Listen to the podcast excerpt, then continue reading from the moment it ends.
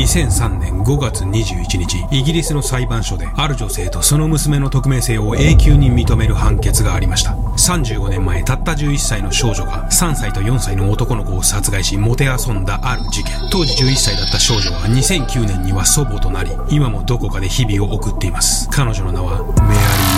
事件後収監されたメアリーは看守たちにこんなことを言ったと言います。とにかく反撃できない小さなものを傷つけるのが大好きなのよ。メアリー・ベルは何をしたのか。彼女はなぜ11歳の殺人鬼となったのか。今日は最年少の殺人鬼メアリー・ベルにグロファイリングだ。眠れなくなっても知らないぜ。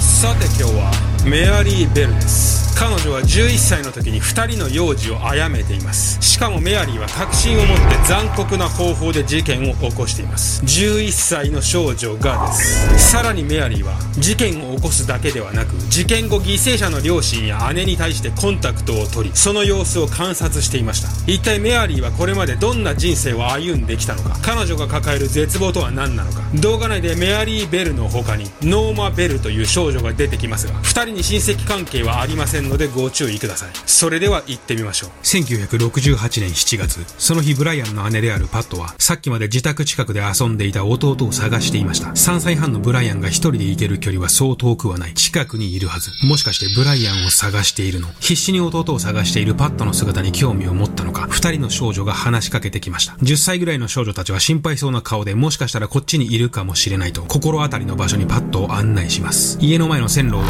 た場所にある古い資材置き場。近近所の悪ガキたちのたまり場にでもなっていそうな場所。こんな場所に3歳のブライアンが一人で来れるわけがないじゃない。そう思い引き返そうとしたパットの手を。一人の少女が引っ張り、コンクリートブロックの裏にまで案内します。そこには変わり果てたブライアンの亡骸がありました。ブロックの裏にブライアンの遺体を発見したパットの顔を覗き込み、ニヤニヤと笑う二人の少女。そう、この少女たちこそ、メアリー・ベルとノーマ・ベルなのです。わずか11歳の少女であるメアリー・ベルはこの日、ブライアンを殺害し、犠牲者の姉に彼を発見させ、その反応を見て楽しんでいました。メアリー・ベルはこのように犠牲者の関係者が悲しみ、落胆している姿を見ることを楽しみとしていました。それはまるで彼女が犯行後に行うルーチンかのように頻繁に行われました。メアリー・ベルは後の裁判でこのようなことを言っています。人が傷ついているところが見たい。まず犠牲者を出し、その亡骸をあえて身内に発見させることにより、さらに多くの人を傷つける。そんなメアリーの心はまだ想像力が足りない子供特有の残酷さでは説明がつかないほど、歪な形にねじ曲がっていました。そしてこの時警察は考察されたブライアンの遺体からある不審な点を発見します。ブライアンのお腹にはなんと、カミソリで M と刻印されていたのです。メアリーの M。とにかく自分がやったことを世間に知らしめたいメアリー・ベルは、11歳にして多くの犯罪者たちと同じように現場に何らかのサインを残すことまでしていたのです。そしてこの悲劇から遡ること2ヶ月。1968年5月。錆びれた空き家に忍び込み遊んでいた少年たちは、そこで4歳のマーティンの遺体を発見します。これがメアリー・ベルが行った初めての犯行になります。マーティンを発見した少年たちは外にいる大人たちを呼び、現場ではすぐに蘇生措置が取られますが、そこには現場付近をうろうろする二人の少女の姿がありました。少女たちは何とか蘇生措置が取られている現場に入ろうとしますが、大人たちは二人を遠ざけます。こっちに来るんじゃない。これじゃあ楽しみが減っちゃうじゃん。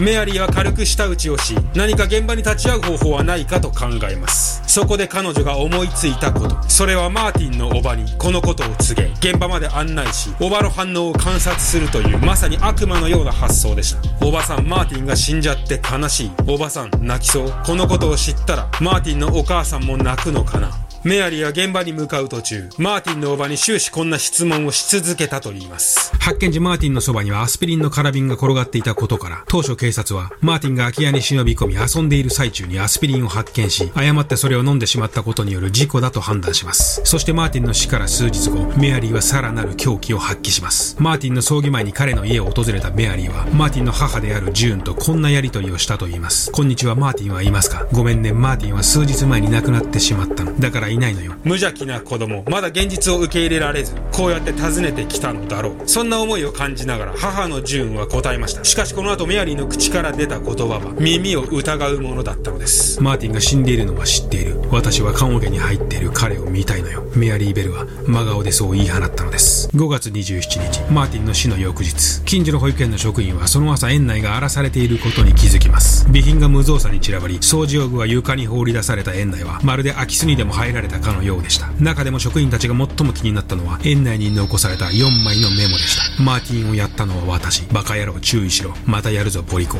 メアリー・ベルの仕業でした。彼女は保育園に忍び込み園内を荒らしメモをばらまいていたのです。もっとも警察はこの時犯行声明とも取れるこのメモをただのいたずらとして処理しています。この時点で警察が本気で捜査を開始していればこの後ブライアンの事件は起きなかったのかもしれません。そしてこの2ヶ月後冒頭で紹介したブライアンの事件が発生します。とにかく人を傷つけたい。人が悲しんでいるところが見たい。メアリー・ベルの心の奥底にある感情はおよそ11歳の少女のものとは思えないドロドロとしたものでした。一体どんな風に育てばたった11年しか生きていない彼女が悪魔になってしまうのか。メアリーのこれまでの生い立ちを見てみましょう。メアリーは母から虐げられ利用され邪魔者扱いされ孤独の中で生きてきたのです。メアリー・ベルは1957年5月26日に生まれました。17歳で未婚のままメアリーを出産した母ベティは売春婦でありメアリーの父親は不明です。メアリーの短い幼少期は育児放棄と薬物の過剰摂取による悪夢でした。母ベティにメアリーを育てる気は全くなく彼女は養子を取りたいと希望している人を見つけてはメアリーをあげると話し実際に他人に引き渡されされたメアリーは叔母によって何度も連れ戻されています。そんなメアリーの人格形成に最も強い影響を与えたのは薬物の過剰摂取です。メアリーは1歳から3歳までの間母が使用していた錠剤を頻繁に口にしその度に意識を失い胃洗浄を受けています。この点については母ベティがあえて錠剤を与えていたのではないかと考えられています。当然このような薬物の摂取は幼いメアリーの脳に深刻なダメージを与えそれによりメアリーは怪我をしてもほとんど泣くことはなく非常に攻撃的な性格の子供に育ちました。また母ベティはダイリー・ミュンヒハウゼン症候群だった可能性も指摘されています。ダイリー・ミュンヒハウゼン症候群とは親や介護者が子供や弱い立場にある者をわざと傷つけそれを通じて周囲の同情や注目を集めようとする精神疾患のことです。1977年に初めて報告されたこの症候群は他人の同情を引くために意図的に子供を傷つけたり窒息させたり毒を持ったりする事例をその特徴としています。母ベティはしばしば周囲の人間に対してメアリーがトラックにひかれたと涙ながらに話し小さな娘の悲劇的な死を演出し自らの自己顕示欲を満たしていました。さらに5歳になったメアリーが受けた最悪の悲劇は母がメアリーに自分の仕事を手伝わせていたということです。薬物による脳の損傷母からの拒絶最悪の経験気がつけばメアリー・ベルは人間の汚く暗い部分だけしか知らないまま少女になっていました。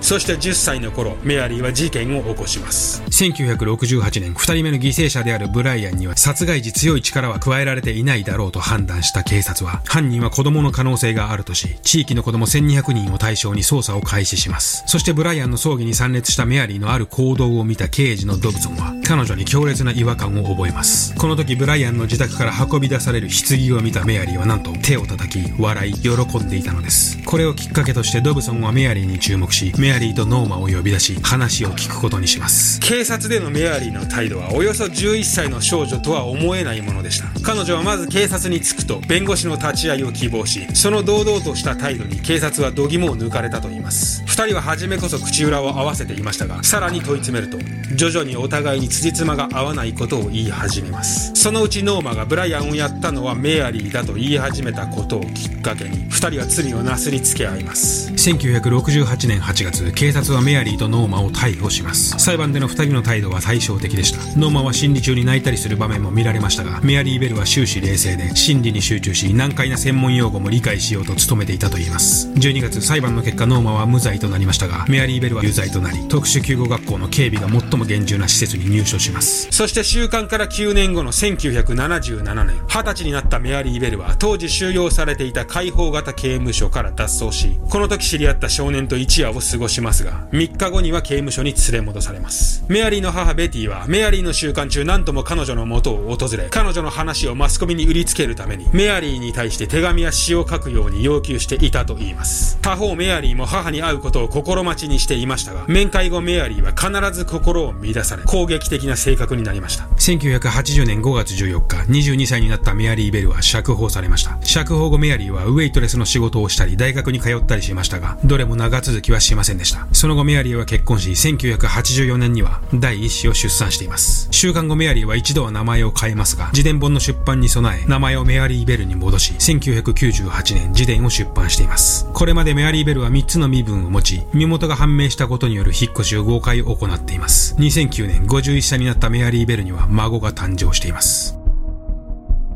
悲惨すぎる幼少期を過ごしたメアリー。全ての根源はメアリーの母にあるかと思います。当時のメアリーがどんな気持ちで犯行に及んだかは不明ですが少なくとも親に対する何らかの満たされない思いはあったかと思います。現在は孫もいる身ということですが自分の子供孫を見て彼女は一体何を思うのでしょうか。じゃあ今日はこの辺で。